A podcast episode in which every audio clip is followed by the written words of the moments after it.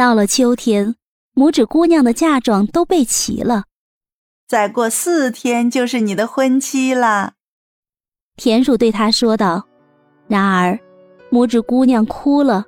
她说：“她不要那只讨厌的鼹鼠。”胡说八道！田鼠说道：“你要不乖乖的听话，我就用牙齿咬你。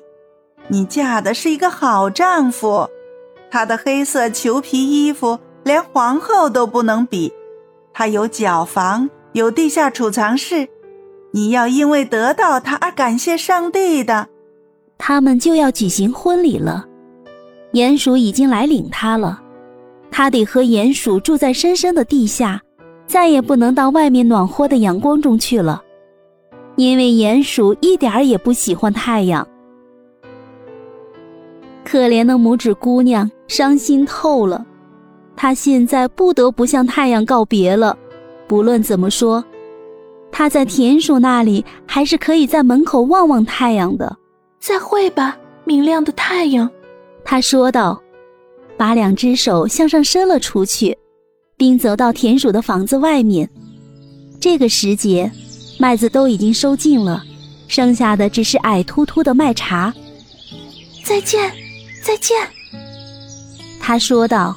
双臂抱住了正在开放的一朵花，请代我向可爱的燕子问好。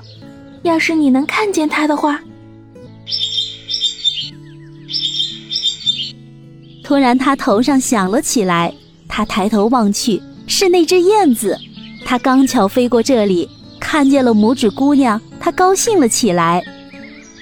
拇指姑娘向燕子诉说，她多么不情愿要那只丑鼹鼠做她的丈夫。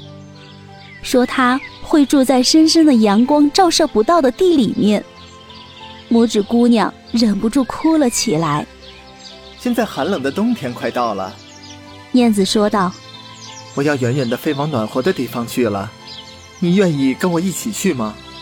你可以骑在我的背上，只要拿你的腰带绑牢，我们就可以离开那只丑鼹鼠和它黑暗的屋子了。我们翻山越岭到暖和的地方去。”那里的太阳啊，照得比这里暖和多了。那里老是夏天，还有花呢。和我一起飞吧，你这亲爱的小拇指姑娘。当我在那黑暗的地下室里冻僵了的时候，救了我的小拇指姑娘。